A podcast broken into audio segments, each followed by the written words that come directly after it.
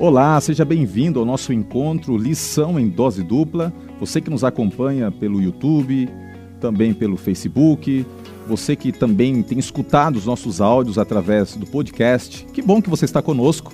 Aqui quem vos fala, pastor Roger Menezes. E antes que isso cause alguma estranheza, um ser diferente aí assumindo a, a coordenação aqui do estudo, eu vou pedir para os meus amigos aqui, o Wanderson 1, Wanderson 2, Wanderson Assunção, Wanderson Domingues, explique o que, que eu estou fazendo aqui. Não estou entendendo direito esse negócio. Pois é, Xará. É, eu e o pastor Roger já nos conhecemos há muitos anos, Xará. Simplesmente ele entra aqui, né, cara? Me tira da cadeira, pessoal. Essa é a explicação. Essa é a explicação mais mais intruso. simples e direto. O intruso. Chegou mandando é, já, já né? chegou mandando, Xará. A gente tem que obedecer, né, Xará? Tem que obedecer. Eu não, eu não mando mais no programa. Antes quem mandava era eu e o Xará. Agora nem eu mando. Cara. Rapaz, eu já não mandava, né, agora. Mas Galera, como é que fica o negócio, Roger, então? Chegou para assumir aqui o nosso departamental de escola sabatina. Ministério Pessoal, ASA, ele manda em tudo, né? Nada, Chegou nada. mandando aqui já. Seja bem-vindo, viu, pastor? Eu sou o menor dos menores. Na verdade, eu já estive aqui uma vez participando, né, como convidado. E agora ficou a, a, grande incógnita, né? Vai ser lição em dose dupla, lição em dose tri, tripla, né? Então a gente pensou, o que, que a gente faz? E aí surgiu algumas ideias, não é isso? Tem, tem ideias aí? Tem, é, tem bom, ideias. É o seguinte, antes de você explicar essa ideia aí, tem, tem dois pontos aqui, viu, Xará? Primeiro é o seguinte, é, já meses atrás, né, Xará? Teve convidados aqui, rapaz, que chegou ao vivo e me chamava de, de escovão aqui no programa. O Roger chega aqui no programa, pessoal, você que está assistindo aí, ouvindo, ele chega aqui no programa e fala, Escovão, sai da cadeira que é minha agora. né? Agora, ah, olha é, como é que é a vida. Tem olha... dinheiro as pessoas, mas não tem intimidade. Né? Exato. Né? Xará, olha como é a vida, cara. Quantas vezes nós convidamos o, o, o Roger para vir aqui no programa, ele só aceitou uma vez. É muito importante. Ele né? nos desprezava. Mas a ironia da Papai do céu tá vendo. Ele, ele nos desprezava. Papai do céu tá vendo, não é verdade. O irmão, pessoal, Deus castiga, ele, né? Não, Deus ele castiga. é irmão do pastor Robson. O Robson não é verdade. O Robinho protesto... aqui servindo o tempo todo e tal, e agora o miserável tá aí e ainda chega, me tira, escovão, sai da cadeira. Eu, humildemente, cara, eu tô aqui para servir, entendeu? O, o Mas explica aqui Não, eu vou explicar, explica, vou explicar. Explica o conceito de lição em dose dupla. Então é o seguinte, meu querido amigo Wanderson Escovão, desculpa, pastor Wanderson Assunção, pastor Wanderson Domingues, conhecido como Xará, a ideia é o seguinte, já que não tem como tirar o dupla do nome, porque a lição é, é, é, é isso aí, lição em dose dupla, um momento de descontração, é isso aqui que vocês estão assistindo aí em casa, é, ou quem sabe no trabalho, no carro, acompanhando aqui o nosso encontro. Então a ideia foi o seguinte: vamos pegar o, a parte conceitual, certo? Dupla por quê? Porque você vai ter muita Bíblia e muita lição da escola sabatina. Pá, Dupla é porque você vai ter conhecimento e você vai ter a parte prática sendo aguçada aqui, estimulada. Dupla porque você vai ter oração e você vai ter testemunho. Dupla porque você vai estudar a lição de uma forma simples mas ao mesmo tempo uma forma profunda, e dupla porque você vai ter exposição, mas vai ter interação. E falando em interação, olha só, um recadinho para você. Você pode, a partir de agora, acessar o conteúdo, a síntese, as principais ideias que vão ser disponibilizadas no link aí de descrição do vídeo, tanto no YouTube quanto no Facebook. E se você tiver vontade, não tiver como acessar através do link, entre em contato conosco nós vamos fazer de tudo para que você tenha acesso a esse material que vem como compêndio a mais para facilitar não apenas na, no processo de aprendizado, mas para você que é professor, para você que gosta de compartilhar o assunto, você vai ter a síntese dos fatos aqui analisados. Correto? Vai ser bom ou não? Rapaz, assina embaixo, viu, meu amigo? Quem sou eu para contradizer você que é o chefe agora aí? A, a, a, pergunta, a pergunta que, que faremos, né, Xará? Será que seremos dignos de ser convidados em algum momento. É, é. o, o, o, a cadeira de vocês. Só, só, faltou uma coisa aqui, gente. Preciso falar isso daqui, tá? Começo de ano, primeira lição. Aliás, um feliz ano novo para você que está nos assistindo, nos ouvindo, né? A gente já estava se esquecendo disso. Passou Natal, passando novo agora, é. lição nova, lição livro nova, de Hebreus. Novo. E lembrando aqui, Xaraco, o pessoal precisa agora cuidar nesses primeiros primeiras semanas da saúde aí, é. né? O exercício físico, comeram, comeram muito, bastante, comeram né, bastante rapaz? aí na novos na... projetos, nova é... lição. Mas tem uma questão aqui, ó. Diga, Nosso artigo 7 inciso 3 diz que quem chega para assumir a lição tem que pagar o almoço, né? Tem que pagar Então vamos almoço. cobrar isso daí, Tem viu, galera? E tem que dar um brinde pros nossos ouvintes na próxima lição É. também, né? Então vamos fazer aí. Sobrou no- um pouquinho aqui das férias, tá tudo Ô, certo. ô, Roger, então o pessoal escreva no comentário aí. é, eu quero, se você quer um brinde do pastor Roger. Hashtag Você é escreva assim, ó, malandro, Eu né? quero, eu quero, eu Pastor quero. Roger, Vamos lá, galera, escreve aí. É malandro esse menino. Queridos, nós vamos começar o nosso estudo, a recapitulação, e é um estudo fantástico. Nós vamos estudar sobre a carta aos Hebreus. Pensa num estudo maravilhoso, significativo e que faz diferença na nossa maneira de encararmos o cristianismo. Então, nós vamos começar estudando aqui da primeira temática, a carta aos Hebreus e a nós. Porque, afinal de contas, não é apenas um escrito que foi legado só às pessoas que viveram lá naquele tempo, é um escrito que, que com certeza, ele faz a diferença na maneira de nós percebermos a maneira como Deus trabalha em nós e o que Ele espera de nós nesse momento tão crucial da história também. Então, aqui fica o meu convite para que você agora esteja com a mente aberta à guia do Espírito Santo. Nós vamos orar e eu vou pedir então, Pastor Vâncio Domingues, você pode nos conduzir em oração? Vamos, elevemos juntos uma prece ao Senhor. Bom Deus e bom Pai, estamos no início de um novo trimestre, de um novo tema, de um novo guia, de um novo assunto. Vamos estudar juntos o livro de Hebreus, essa exortação de Paulo aos cristãos, aos hebreus convertidos ao cristianismo, e são lições para os nossos dias também.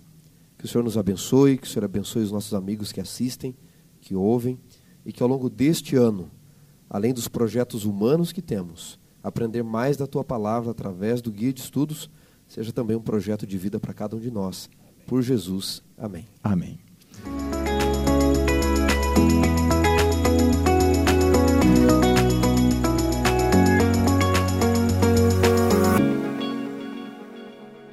Eu gosto demais dessa ideia que é intrínseca dentro da estrutura da escola sabatina e do estudo da mesma, de termos o verso para memorizar, o verso principal. De certa forma, ele sintetiza todo o processo de estudo, de abordagem que haverá na semana. Eu queria convidar você, pastor Wanderson Assunção, nosso querido amigo Escovão, a ler para nós aqui Hebreus 10, 36. O que diz aí? O texto diz assim: Vocês precisam perseverar para que, havendo feito a vontade de Deus, alcancem a promessa. Não basta, apenas, é, não basta apenas você crer, né? Eu acho que está embutido no processo de caminhada com Cristo a perseverança. É, essa palavra, é, perseverar, é uma palavra que é, pa- parece que mexe muito com as pessoas nos dias de hoje, porque nós numa, numa, numa- numa cultura, às vezes, de é, onde as pessoas elas gostam, muitas vezes, de estarem acomodadas, e uma cosmovisão, uma compreensão equivocada do que significa religião, do que daquilo que significa andar com Deus. A gente sabe que é, existe a- essa teologia da prosperidade, aonde as pessoas pensam o seguinte, que o fato de andar com Deus, o fato de eu ser uma pessoa religiosa, o fato de eu ser um, um cristão e ir à igreja, eu estou blindado das adversidades do mundo, tudo vem de mão beijada, é, as bênçãos de Deus vão cair sem medidas em minhas mãos. E essa palavra perseverança, ela tem muito a ver com aquilo que nós vamos estudar. Ela tem a ver com, com, as, com a vida diária do ser humano, a vida diária do cristão. Tem a ver com contextos, às vezes, de muita adversidade, porque é perseverança. Apocalipse fala disso, né? do povo de Deus que persevera até o final. Né? É, então é muito bonito quando o apóstolo Paulo, nós cremos que ele quem escreveu esse texto, quando ele apresenta, né, vocês que precisam perseverar. Essa é a vida cristã. A perseverança faz parte do nosso dia a dia.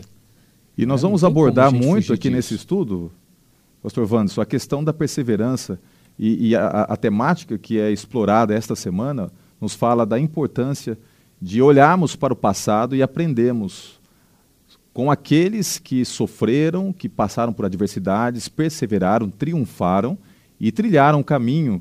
E esse caminho é o caminho que nos é proposto. E nós vamos ver que esse caminho é um caminho que nós temos que também passar na nossa caminhada com Cristo. E é por isso que nós vamos agora contextualizar um pouquinho, você que está conosco assistindo, para que você possa ter, ou ouvindo, obviamente, para que você possa entender um pouquinho de onde veio o livro de Hebreus.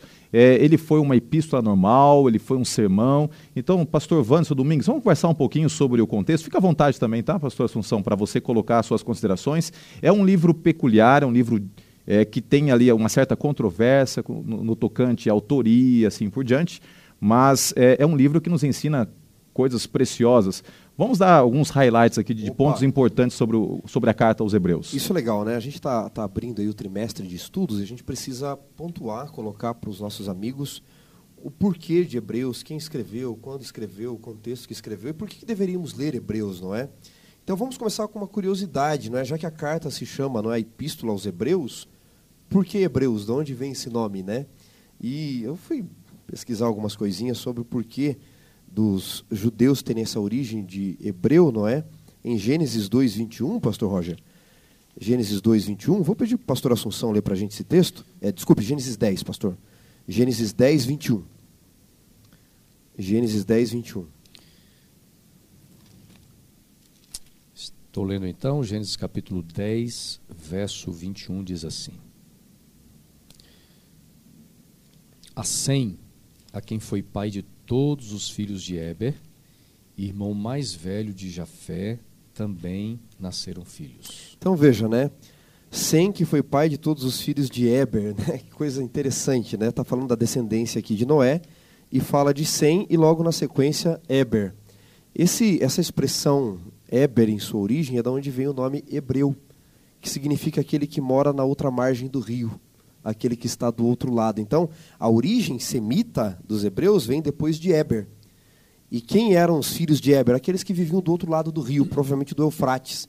E a gente se lembra que Deus chamou Abraão para sair de lá depois, para fundar ali então todo é, essa nação que vai dar origem no israelismo e depois no judaísmo, não é? E aí Paulo então usa essa questão dos hebreus, não é? Aqueles que vivem na outra margem. Aqui já dá para discutir muita coisa. Vamos falar um pouquinho do contexto. A carta aos Hebreus, pastor Roger, ela foi provavelmente escrita no ano 63, ano 64. Nós sabemos que foi antes da queda do templo, porque Paulo frisa muito a questão do templo. Esse é um ponto importante. Né? Não havia sido destruído, né? Pode falar. Te interromper. O, é, o templo ele foi destruído no ano 70.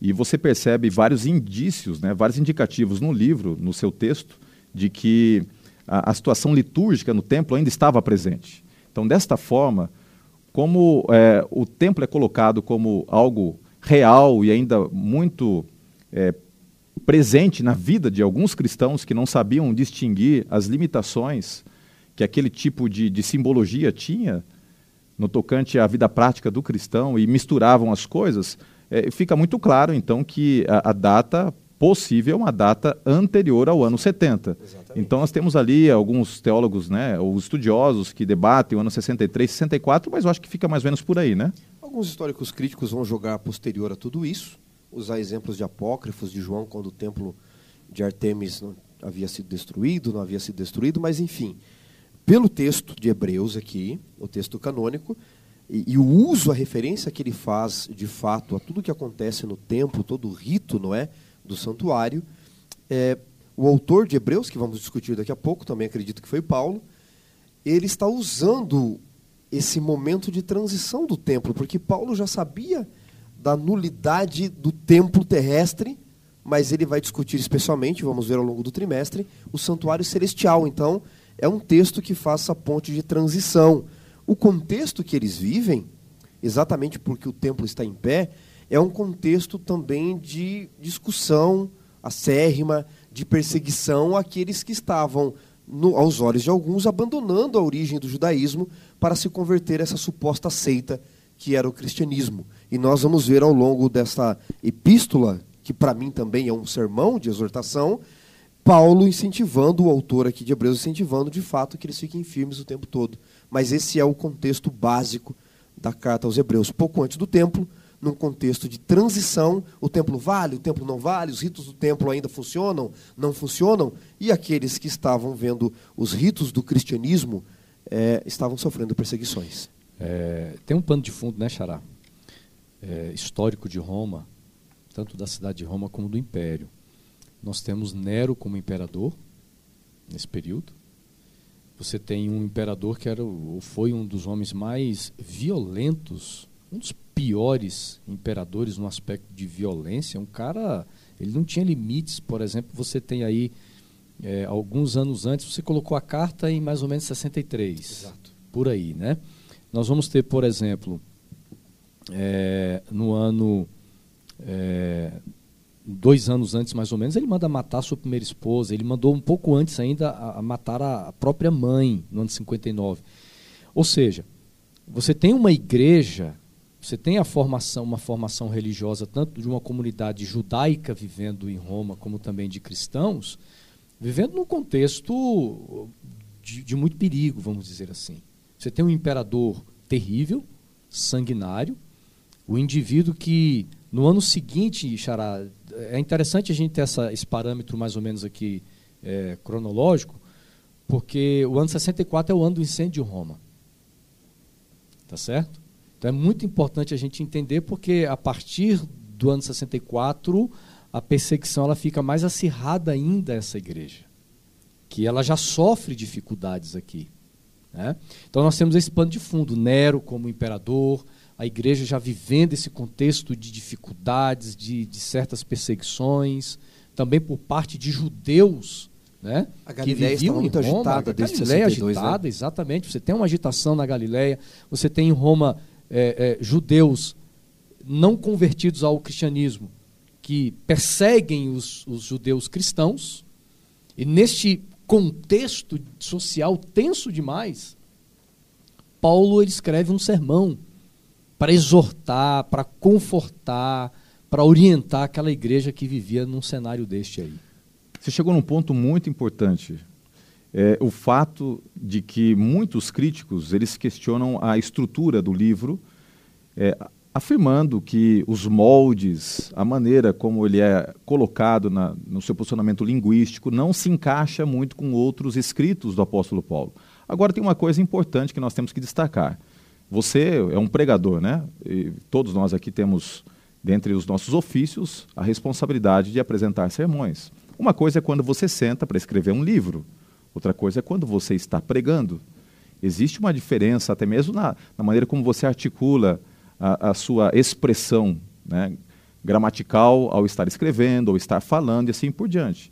E ao que tudo indica, o livro de Hebreus, na verdade, não é um livro, foi um sermão registrado. Nós temos alguns sermões na Bíblia. Temos ali em Atos 2, é, Pedro possivelmente pregando e as palavras dele são registradas num, num sermão muito sucinto. Outros sermões, Atos até 7, de Cristo, né? Até de O Cristo, Atos, nós capítulo temos 7, é o sermão de Estevão.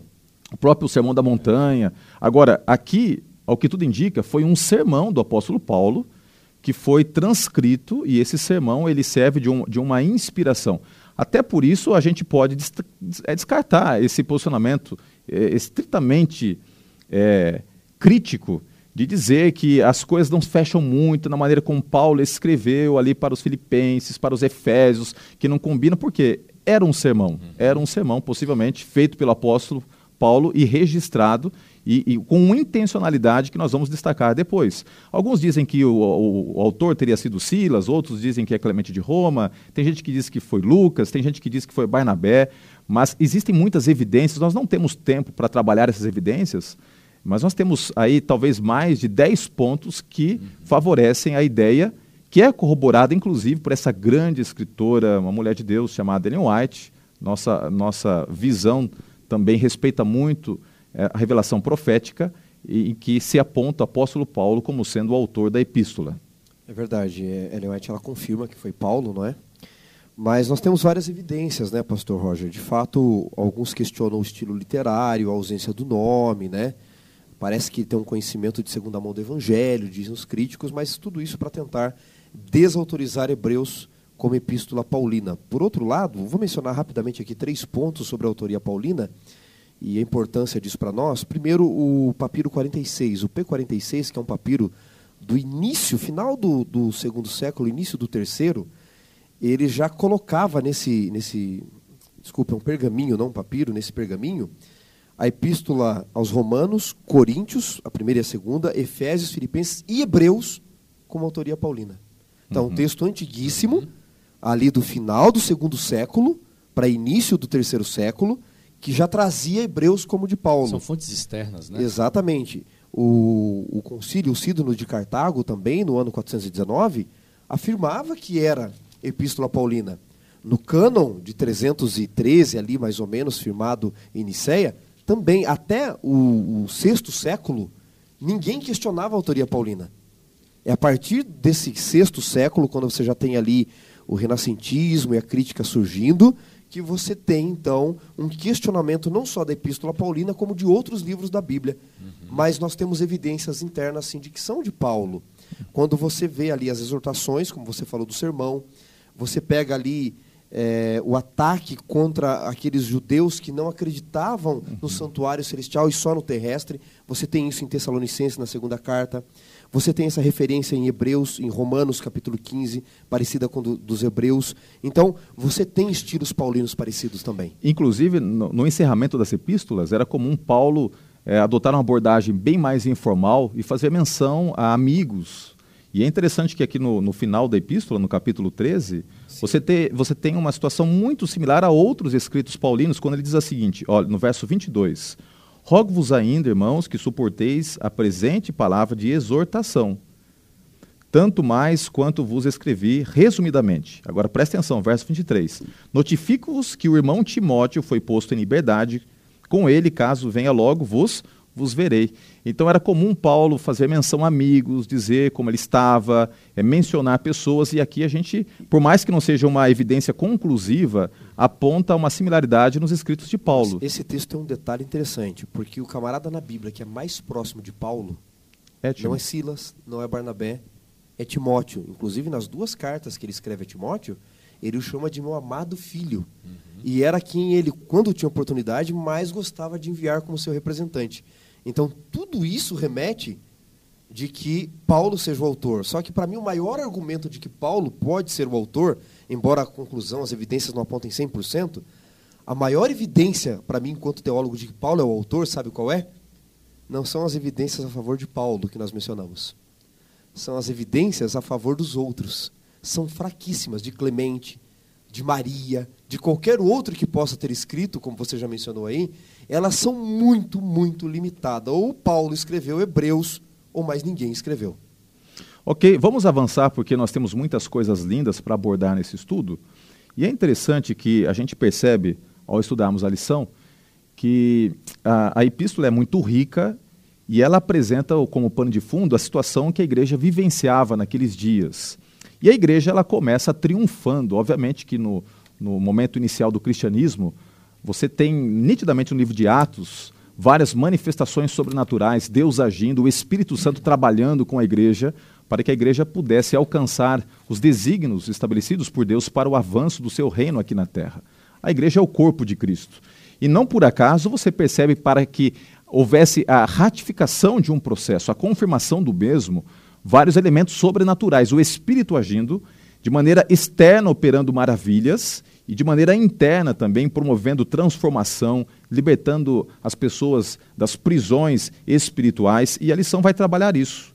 Pastor Wanderson, é, é impressionante nós analisarmos que na nossa caminhada com Deus, a, a, nossa jornada nem sempre é, é uma jornada caracterizada por elementos de baixa. Muitas vezes nós vamos ter coisas lindas acontecendo conosco, e são presentes de Deus para mostrar de maneira direta que Ele está conosco. Né? Mesmo num contexto de tanta diversidade, a epístola nos mostra de maneira clara que eles tinham motivos para se regozijar e crer que Deus estava com eles. Pastor, na história é, do cristianismo, mas também quando voltamos no Antigo Testamento, quando nós estudamos sobre a expansão do Evangelho, tema sobre missiologia, que é o tema da pregação do Evangelho, nós vamos notar sempre duas coisas é, a pregação do evangelho sempre ela é, é um reflexo de um movimento de reavivamento espiritual. As duas coisas andam juntas: reavivamento espiritual e pregação do Evangelho. Nós não pregamos o Evangelho para termos a experiência de reavivamento. É o contrário. Então, quando nós olhamos para o contexto de Hebreus, isso aqui é uma miniatura daquilo que acontece no todo. É uma peça do quebra-cabeça. Ou seja, você tem a expansão do evangelho na cidade de Roma, Isso é muito claro porque nos escritos de Paulo em, em Romanos, primeiro capítulo, você vai perceber também no livro de Atos, o anseio que Paulo tinha de conhecer a igreja em Roma, uma igreja que, segundo o que ele coloca no próprio livro aos Romanos, né, ele vai dizendo o seguinte: que era um. É, Era uma. Você tem uma, um, um povo que era apaixonado pelo Evangelho. Então, esta expansão da igreja que nós vamos encontrando aqui no capítulo 2, inclusive eu quero ler o texto que diz assim, Hebreus capítulo 2, nos versos 3 e 4, diz assim: Como esperamos nós, se não levarmos a sério tão grande salvação? Está, está tendo esta, perdão, esta tendo sido anunciada inicialmente pelo Senhor, depois nos foi confirmada pelos que ouvem, verso 4 diz assim: Também Deus testemunhou juntamente com eles por meio de sinais, prodígios, vários milagres e a distribuição do Espírito Santo segundo a sua vontade, ou seja, nós vamos perceber ao longo do livro de Atos a manifestação clara do Espírito Santo na vida da igreja. E aí a gente vai vendo o seguinte que a expansão do evangelho, ela vem por meio da palavra, mas também ela vem por meio da demonstração de prodígios sobrenaturais. É, é pregação e testemunho. Você vai ver, por exemplo, na história de Filipe, quando Filipe prega na Samaria, ele prega com tanta autoridade, com tanto poder do Espírito, mas a, a Bíblia diz assim que as pessoas ouviam o que Filipe fazia, mas também estavam vendo os sinais, ou seja, ouvir e ver. É aquilo que falamos, mas aquilo que a gente testemunha. Eu acho que isso é uma grande lição para a nossa vida, para a igreja de hoje. De nós entendermos que é, a igreja precisa experimentar, Pastor Roger, esse caminho de anunciar, de proclamar, mas também de viver as experiências dos testemunhos que são promovidos pela presença do Espírito Santo na vida do crente. Aqueles que viveram nos dias de Cristo, que testemunharam, que contemplaram com seus olhos os sinais, as maravilhas executadas por Emanuel, né, Deus conosco, eles tiveram uma vantagem, obviamente, porque os olhos, os olhos deles contemplaram os feitos de um Deus encarnado. Obviamente que isso, de maneira incontestável, apontava para uma convicção que lhes possibilitou enfrentar a morte. Eles sabiam que o que tinham como crença não era uma, uma situação etérea, era uma coisa que apontava para fatos, e contra fatos não há argumentos. Eles viram com seus olhos os peixes sendo multiplicados, eles viram os pães né, sendo ali multiplicados. Então, tudo isso nos mostra que estes cristãos primeiros ali, é, que estiveram vivendo essa experiência, eles tinham ao, ao, seu favor o aspecto testemunhal, né? eles, eles tinham testemunhado os fatos. O tempo foi passando e, obviamente, que outros foram aderindo ao cristianismo pela fé, sem ter visto. E aí, por isso é importante, no começo da igreja, é, a questão dos milagres e dos sinais, porque eles veem como uma evidência, um selo divino de que a fé deles não era uma fé vazia, e é por isso que você percebe no livro de Atos muitas evidências do poder de Deus sendo manifestadas pelo uso do sobrenatural. Agora, Deus nem sempre vai trabalhar é, no contexto de fé dando evidências sobrenaturais, porque a fé ela vem de um aspecto relacional e ela demanda muitas vezes você confiar e crer mesmo não vendo. Agora, neste caso específico, você percebe que o público possivelmente não tenha sido um público que visualizou Jesus, que presenciou estas cenas sobrenaturais do ministério de Cristo, mas que tinham fé, porque além do aspecto doutrinário que tocava o coração, a ação interior do Espírito Santo, Deus lhes possibilitou é, presenciar os mesmos prodígios iniciais de Cristo agora evidenciados por extensão na vida dos apóstolos e da igreja primitiva. Isso é importante, né, pastor Wanderson? É, Domingos, a gente levar em consideração o fato de que Deus ele tem esse cuidado, ele sabe quando a gente precisa de uma evidência clara, sobrenatural, ele sabe quando nós temos que crer pela fé e confiar no escuro, ele sabe mesclar, né? ele tem a, a linha fina do equilíbrio para este ponto. Né? Outro dia eu estava ouvindo uma música, eu acho que é do Wesley Fonseca, dizia assim a música, eu não vi o mar se abrir, eu não vi o coxo andar, eu não vi o morto ressuscitar, por aí diante. E, e aí ele fala que a fé dele não estava baseado nessas evidências e, e sim em coisas que eles não Jefferson viam, Pilar, né? É Jefferson Pilar, perdão. Ah, A mim sempre agradou, particularmente, não o que Cristo pôde fazer pelos mortos, mas o que ele sempre pôde fazer pelos vivos. Então, por exemplo, quando eu leio João 11, o que me encanta de fato não é a ressurreição de Lázaro, é a conversa com Marta e Maria. Porque eu acho que a grande evidência ali é o que ele pode fazer, a esperança que ele dá aos vivos antes mesmo de ressuscitar os mortos. Então a gente enfatiza muito o que ele pôde fazer pelos mortos, mas e o que ele pôde fazer pelos vivos, não é? Eu acho que esse Cristo é mais interessante na Bíblia. Paulo vai discutir aqui em Hebreus, amigos, muito esta questão para esta segunda geração já. Nós estamos ali no ano 60, partindo para uma segunda geração. É verdade que alguns ainda estavam vivos, mas você vai ter logo depois a morte de Paulo, de Pedro, e vai restar quem? Só João. E João vai ter que trabalhar essa questão. Tanto que em Hebreus 11, ainda vamos estudar ao longo do, do trimestre, ele vai falar do que é a fé. O que é a fé? O que é a fé? É a certeza das coisas que não vemos, o cumprimento das coisas que esperamos. Mas notem que no texto que o pastor Assunção leu aqui, aonde Paulo está fazendo a exortação, porque Hebreus segue esse modelo, né? Ele vai fazer exortação, exposição, depois exorta, exposição, depois exorta. Então, ele fala sobre esse Cristo e ele diz no capítulo 2, verso 1: Por esta razão importa que nos apeguemos com mais firmeza às verdades ouvidas, porque o público não tinha visto. Estão ouvindo de outros. Aí ele diz no verso 3: Como escaparemos nós? Veja que aqui está no, no, no auristo, né, que é um tempo verbal no grego, aonde o foco é contínuo. Nós que estamos em nossos dias aqui, se negligenciarmos tão grande salvação, e aí temos que fazer uma pergunta honesta. Se os leitores de Hebreus aqui, ou os que ouviram o sermão e vão ler agora a carta, eles são cristãos de segunda mão, no seguinte sentido, não andaram com Jesus, não viram os milagres, por que, que Paulo está cobrando mais deles, parece, do que daqueles que, que viram? E aí Paulo termina o verso 4, depois de falar de prodígios, de milagres, dizendo distribuição do Espírito Santo segundo a sua vontade. Me parece, senhores, me corrijam aqui se eu estiver errado, que Paulo está dizendo o seguinte: eu andei com Jesus. O mesmo tempo dos apóstolos, ele diz que foi três anos e meio em Aretas. Os apóstolos, os outros, também andaram com Jesus. E vocês não andaram com Jesus.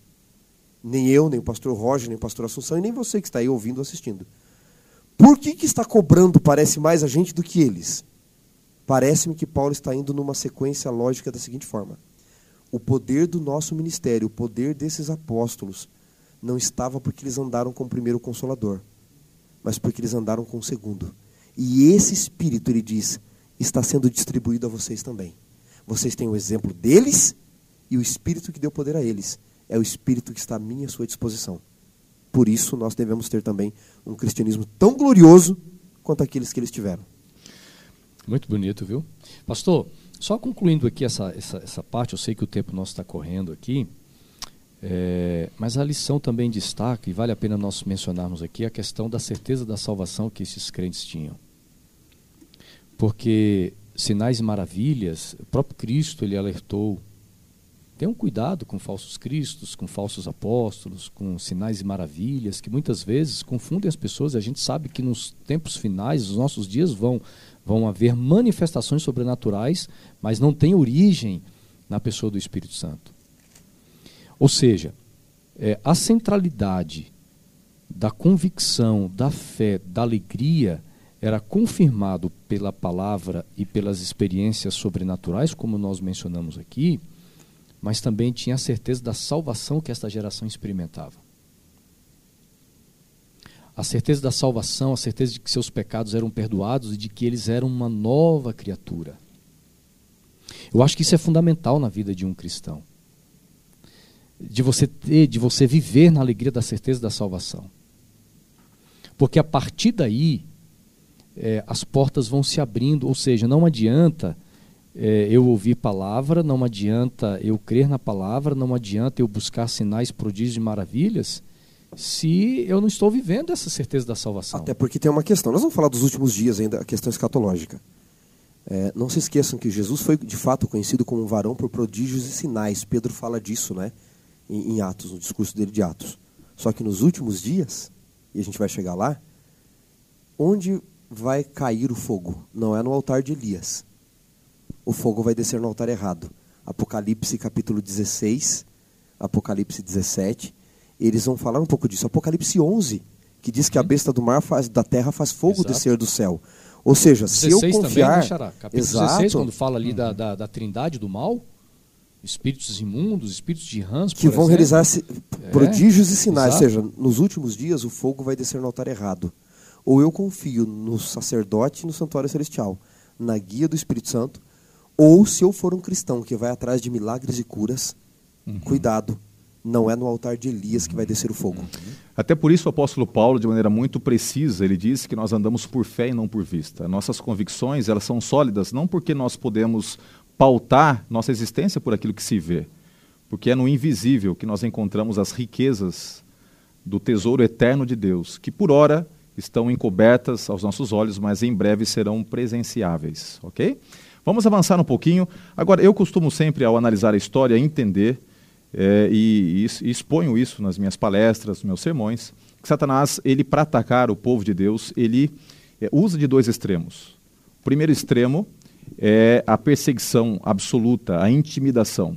E o, e o outro extremo é o relaxamento que vem acoplado de, de muitas é, falsas doutrinas. Então, através de ensinamentos equivocados, através de perseguições, através desses dois pêndulos, ele tem perseguido a igreja ao longo dos séculos.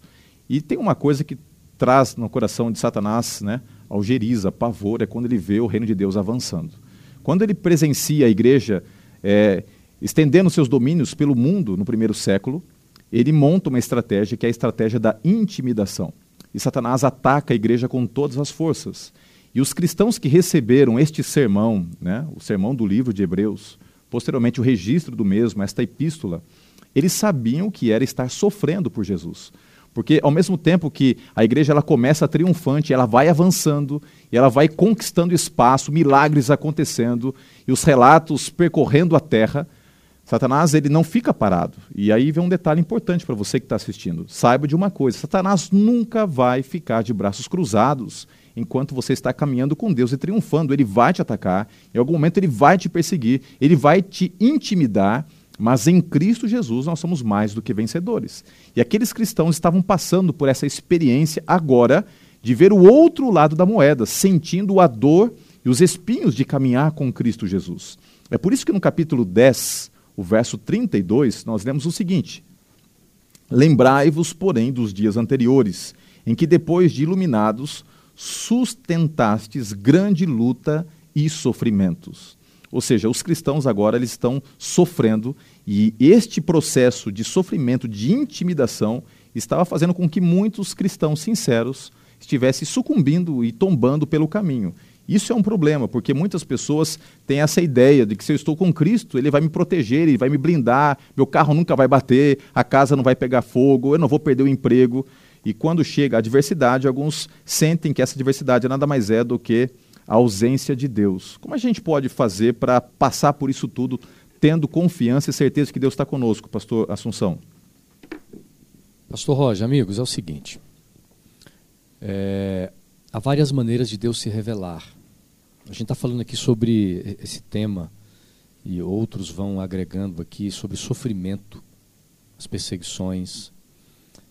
Dentro desse cenário da revelação de Deus, Deus se revela pela palavra, Deus se revela pela natureza. A gente já estudou aqui, né?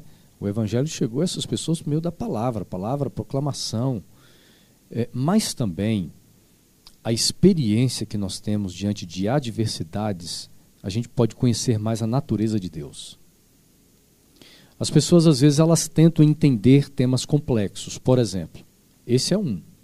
Se Deus é amor, por que existe o mal? Porque as pessoas morrem? Porque inocentes sofrem? Pessoas questionam. E, e, eu acompanho, eu sigo nas redes sociais muitos, muitos pastores e alguns abrem aquelas caixinhas de pergunta, né? As pessoas ficam perguntando ali e eu chego a uma conclusão. A maioria das perguntas que as pessoas fazem significam que elas não estudam a palavra de Deus. Elas querem que alguém dê de mão beijada uma resposta.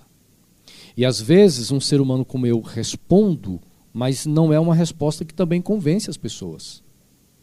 Então, é, o cenário que a gente está vendo aqui desses cristãos, é, como você leu, pastor Roger, o texto, eu, eu continuo lendo um pouquinho a mais aqui, o verso 32.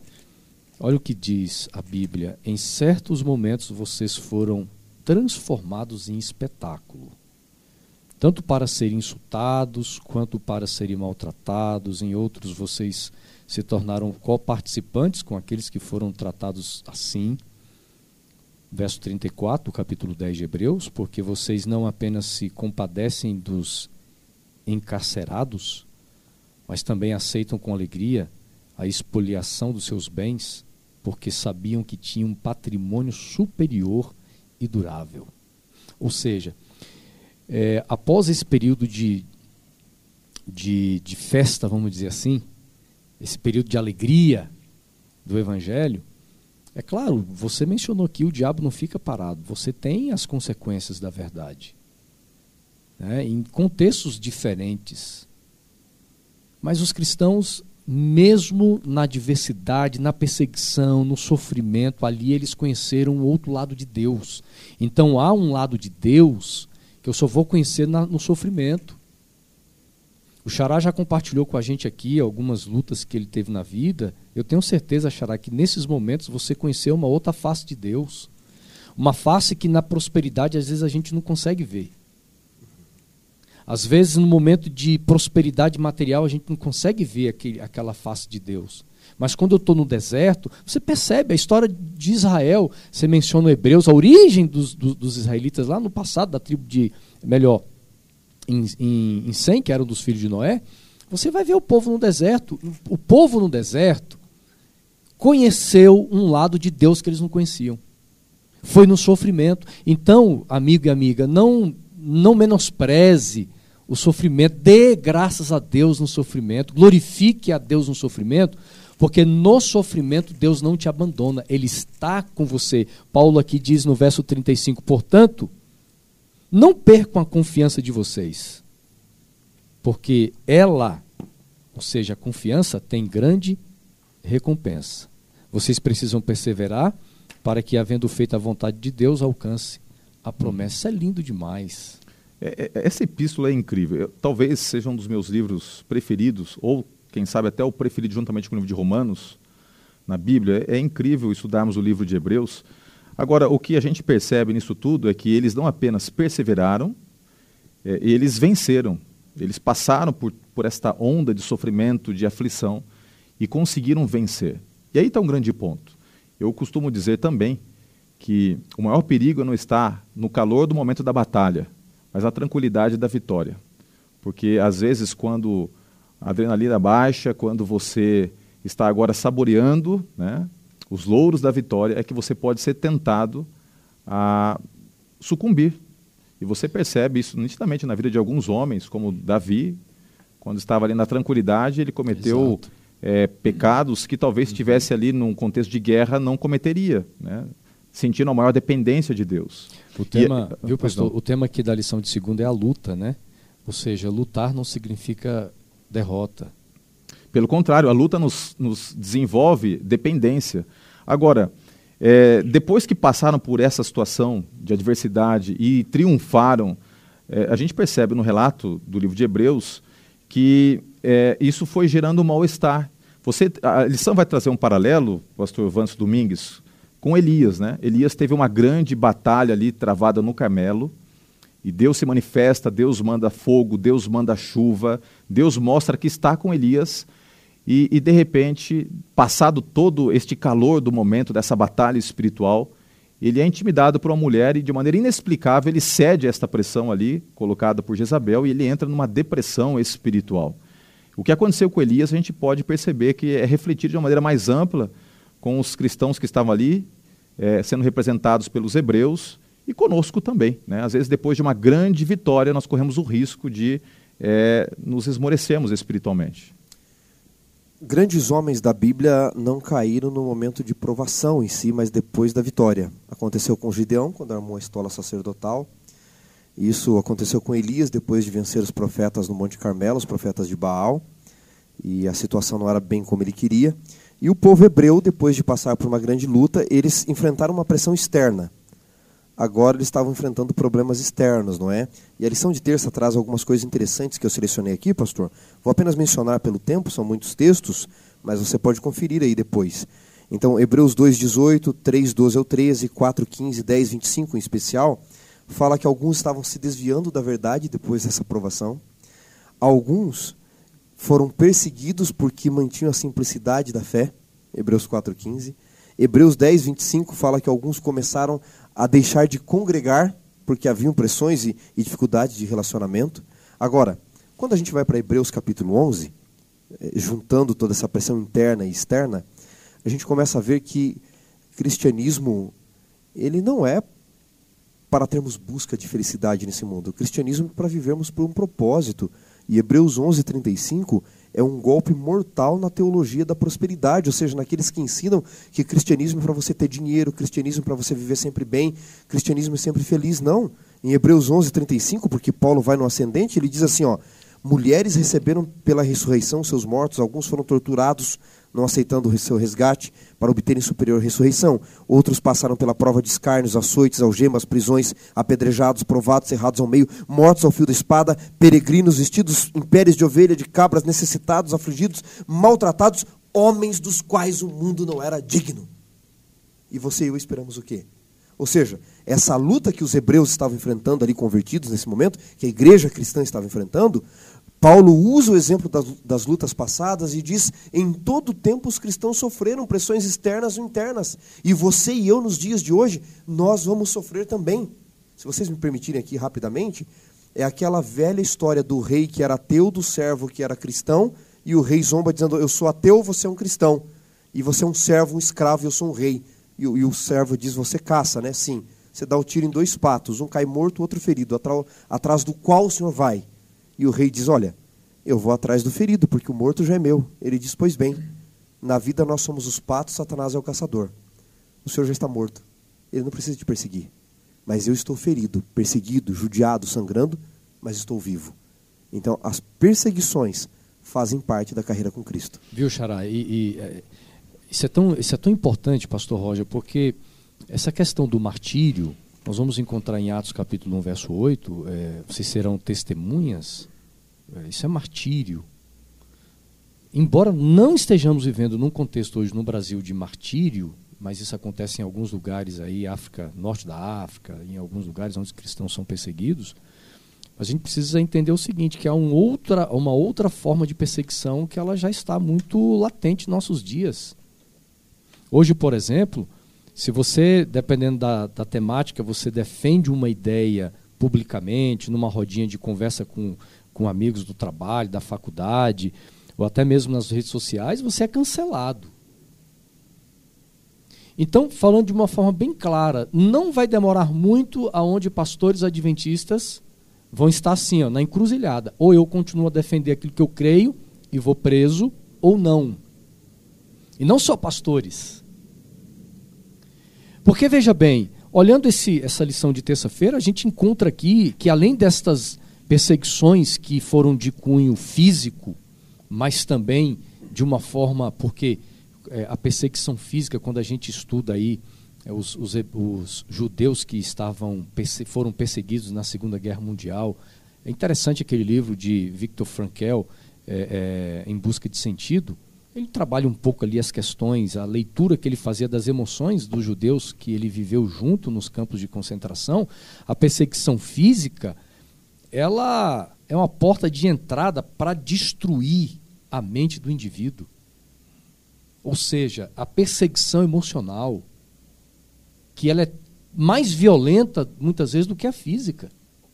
E estes cristãos também, eles foram perseguidos emocionalmente, isso, queira ou não, aí vem o ponto, né? Até onde a perseguição física e emocional vai afetar a minha fé, as minhas crenças, a minha cosmovisão, os meus valores. Então veja, é, não está sendo muito diferente os nossos dias, viu, viu pastor Roger?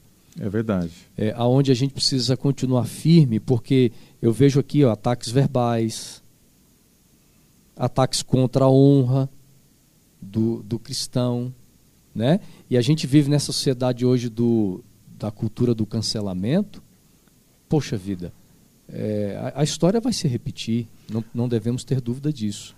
Agora, a, a gente precisa avançar um pouquinho aqui para a gente conseguir cobrir o conteúdo da lição. Agora, Deus não é um Deus que nos deixa desamparados, sofrendo sozinhos. o acolhimento de Deus é, é, incrível porque ele sempre se manifesta de uma forma diferente. As facetas de Deus elas são múltiplas e Deus ele manifesta o seu cuidado de uma forma diferente para com cada um de nós. E, e, quando você estuda a história de Elias e você estuda a história dos hebreus, você percebe que os paralelos eles realmente são evidentes. No caso de Elias, quando ele estava ali pedindo a morte, se você depois tiver tempo, leia com calma o segundo livro de Reis, o capítulo 19, o primeiro livro de Reis, capítulo 19, você tem ali a experiência de Elias, e Elias ele está ali pedindo a morte, literalmente pedindo a morte, e Deus disse nada disso, negativo. Coma aí, e eu vou pedir para você agora caminhar 40 dias e 40 noites, você vai agora rumo ao Monte Oreb. Então ele sai do Carmelo, ele vai para o deserto, do deserto ele vai para o Monte Oreb. E quando ele chega no Monte Oreb, Deus, Deus não chega ali recriminando Elias por ter tido pensamentos pessimistas com relação à vida. Pelo contrário, Elias, ele primeiro foi amparado por Deus, ele teve as suas necessidades físicas saciadas. Posteriormente, você percebe que Deus, com muito jeito, com muito carinho, reprova também, porque um pai que ama às vezes precisa reprovar. Mas por fim, Deus ele trabalha na vida de Elias tranquilizando o seu coração e lhe dando uma missão. Da mesma forma, você percebe Deus cuidando da igreja, Deus amparando a igreja, porque em meio a todo esse contexto de problema, de sofrimento que a igreja enfrentaria, Deus se manifesta colocando aqui na terra pessoas que são sensíveis a olharem para o lado, percebendo que seus irmãos estão sofrendo e não sendo indiferentes, se colocam aqui na terra como sendo Deus ali com Elias amparando, fortalecendo e fortificando o profeta. De igual forma, nós somos convidados no livro de Hebreus a não sermos apenas aqueles que dominam a teologia, aqueles que dominam os aspectos conceituais, mas aqueles que são convidados a colocar em prática o Evangelho. Não por acaso, do capítulo 1 até o capítulo 10 no livro de Hebreus, nós temos a parte é, conceitual, as doutrinas, os ensinamentos. E a partir do capítulo 10, nós temos agora é, uma ênfase dada ao cristianismo prático. E, e, então, no livro de Hebreus, nós temos, por exemplo, no capítulo 13, né, é, Paulo nos exortando a não abandonarmos as pessoas, a estarmos atentos às suas necessidades, a encorajarmos os outros a, a, a vencermos na fé, no capítulo 5. Ou seja, ele desafia a igreja a não ser apenas a igreja é, da ideia, do conceito, mas ser uma igreja prática evidenciando o evangelho através de gestos que refletem o amor de Cristo Jesus. Viu, Roger, você mencionou a história de Elias, né? Eu gosto muito quando Deus aparece para Elias e diz assim: Que fazes aqui, Elias? Eu tiro duas lições fantásticas disso que servem para a vida cristã, né? serve para os hebreus ali da, da, da epístola e para nós. Primeiro, Deus não diz que fazes aí, Deus diz que fazes aqui. Elias não sabia, mas Deus já estava ali. E segundo, Deus diz para Elias: Aqui não é o teu lugar. O lugar do servo de Deus não é ficar no fundo da caverna, no fundo do poço. Volta e faz a tua obra. Porque tem mais sete mil que também estão sofrendo e não se dobraram perante Baal. Então, Deus ele encoraja, mas também ele repreende, né? ele exorta naquele momento. O soldado ferido pode salvar outros, não é verdade? Exato. Mesmo que esteja sofrendo, pode salvar outros. Muitos, aliás, não é? E para mim, um dos textos que mais me chama a atenção nesse encorajamento que Paulo fala, e eu devo ajudar você e você deve me ajudar, Daí a importância de comungarmos juntos. Infelizmente, muitos cristãos, ao invés de ajudar, perseguem, né? Porque existe o cancelamento, como o pastor Assunção falou, mas existe muito cristão na rede social também que atrai o ódio para si, porque ele espalha ódio, ao invés de espalhar amor. Então, o cristão tem que encorajar um ao outro, né? E eu gosto desse texto de Hebreus 4,15. Nós não temos um sumo sacerdote que não possa se compadecer das nossas dores ou fraquezas. Porque antes em tudo foi tentada a nossa semelhança, mas sem pecado. Lógico que Paulo está falando da origem aqui do pecado, há uma discussão teológica, mas ele está dizendo: não há nada que você esteja passando que Cristo não passou já no seu lugar, ele pode te entender.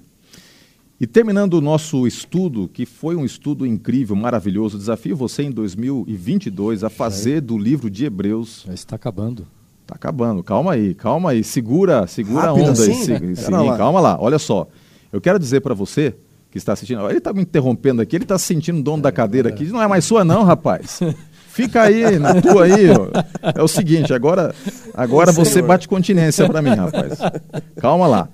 É o seguinte, no, o, Você o- me deve. Quando viu? é bom, passa rápido, é isso, passa né? rápido é isso. demais, passa rápido Você- demais. Você me deve até hoje. Tá? Deixa eu explicar para eles. Esse, esse figura aqui, ó, esse figura aqui, conviveu comigo quatro anos fazendo teologia. Eu sei tudo que há de bom nele e sei tudo que há de bom também, né? Porque você só tem coisa boa, tá bom?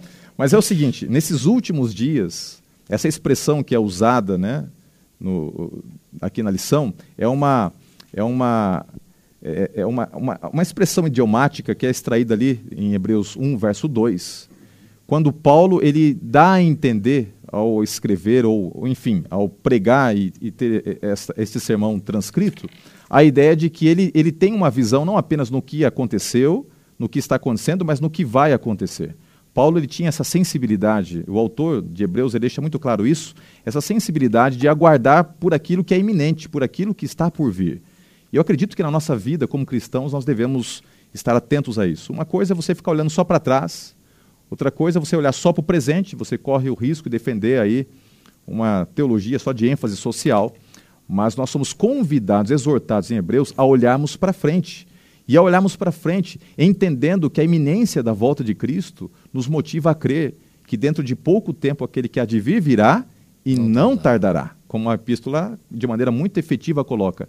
Aguenta só um pouquinho, esses sofrimentos vão passar, Jesus virá com poder e grande glória. E tudo isso vai ser pretérito. E é interessante também destacarmos aqui que os dois pontos que devem estar presentes na nossa vida no tocante a olharmos para frente e para cima está no fato de que nós devemos manter nossos olhos fixos em Cristo Jesus, porque quem não tem o seu olhar fixo em Cristo Jesus, ele fica pelo caminho e ele não tem essa disposição de crer que aquele pelo qual ele contempla pela fé um dia será visível e patente aos seus olhos de maneira real, é, fisicamente. E o segundo aspecto, além de manter os olhos fixos em Jesus, é também lutar contra as pressões e as estratégias de Satanás. No caso aqui, ele coloca a imoralidade e a cobiça, que é uma estratégia que foi usada, inclusive, por Balaão, lá introduzindo todo aquele engano que, que acabou trazendo toda aquela mortandade lá, naquele caso específico lá de Baal Peor. É, eu queria que vocês fechassem, então, nesse ponto. Como é que a gente faz para não desanimar? Como é que a gente faz para ter firme e sólida convicção da volta de Jesus? Em cima desses dois pontos, uhum. desdobramentos que vocês gostariam de fechar aí. Pastor, eu acho que a lição de quarta e quinta, ela resume. É, nós somos criados à imagem e à semelhança de Cristo, de Deus. Paulo fala em 2 Coríntios capítulo 5, 17, que aquele que está em Cristo é uma nova criatura. A nova criatura não é um ser um homem ou uma mulher que foi melhorado, mas é uma nova pessoa. E essa nova criatura nós temos que viver a imagem e a semelhança de Cristo. Ou seja, eu vivo no testemunho, como diz a lição de quarta, ajudando uns aos outros, como Cristo fez. Que Paulo experimentou os sofrimentos, ele sabia o que era sofrer e sabia o que era consolar. E aqui no final da lição de quinta, é, é viver olhando além do Rio Jordão para a terra prometida. É saber o seguinte, como é que eu, qual é a minha postura como cristão viver à margem do Rio Jordão? Não é olhando para o Egito, não é querendo levantar um novo líder que, segundo a minha, a minha é, visão de vida, aquilo que eu acho vai ser melhor. Mas é entendendo o seguinte: o caminho para passar o Rio Jordão é, é difícil, é porque é, exige um milagre de Deus. As águas são muito altas, o rio é cauduloso, mas é preciso um milagre. Deus vai abrir e a gente vai passar. Né? Então, a, exortação de Deus para a gente hoje é essa, sabe? É, é viver olhando para depois do Rio Jordão, porque a terra prometida está chegando, mas a gente viver ainda nos milagres que Deus tem para a nossa vida nos dias finais. Jesus está voltando e muitos milagres vão acontecer diante, de no, diante dos nossos olhos, coisas extraordinárias. Olhando para o céu já pela fé, mas atento às ciladas que são uhum. colocadas no caminho, né? Exatamente, né? Curioso é que Yordam em hebraico significa aquele que desce de Dan, né? E no Rio Jordão, que é aquele que sempre desce até o Mar Morto, o povo sempre subiu, né? Então, se você está do outro lado do Rio Jordão, você vai subir. Pastor Roger, você leu o texto de Hebreus 1, verso 2. Os últimos dias, né?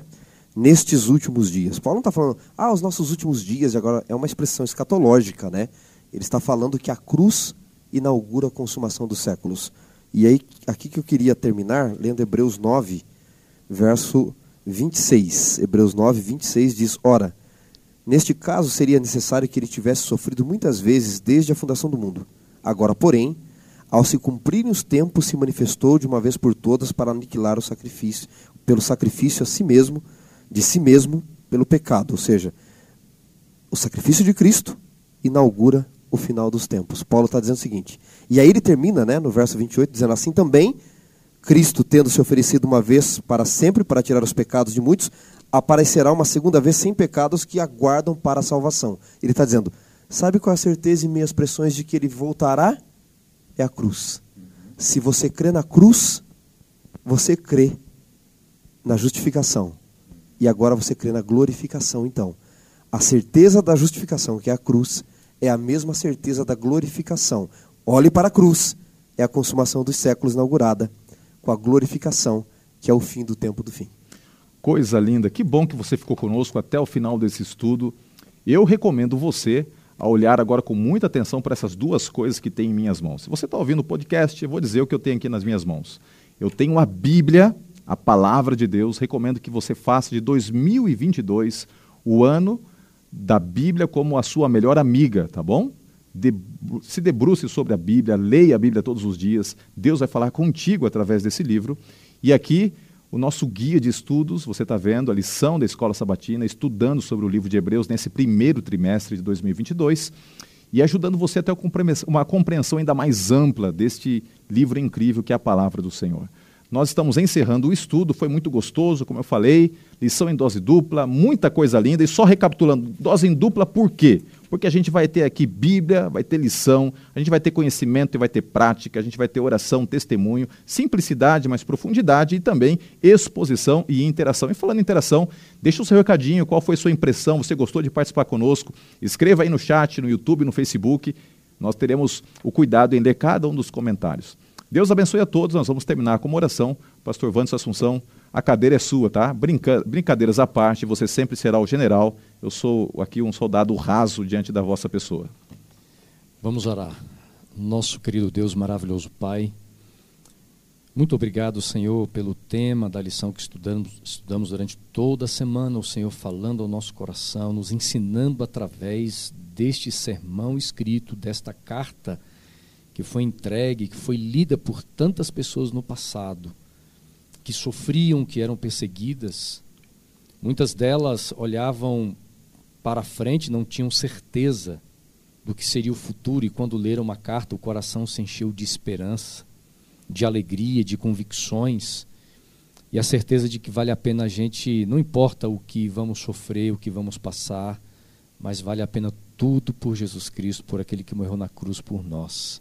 Nós queremos que o Senhor venha renovar em nós sempre esta confiança firme, uma confiança inabalável. Fortaleça aquele que está nos ouvindo agora, que está assistindo agora o programa. Senhor, fortaleça no poder da tua presença na vida deles neste momento. Que o olhar esteja além dos momentos difíceis aqui desta terra, mas que o olhar esteja na terra prometida que o Senhor prepara a todos nós. Nós te pedimos esta grande bênção em nome de Jesus. Amém.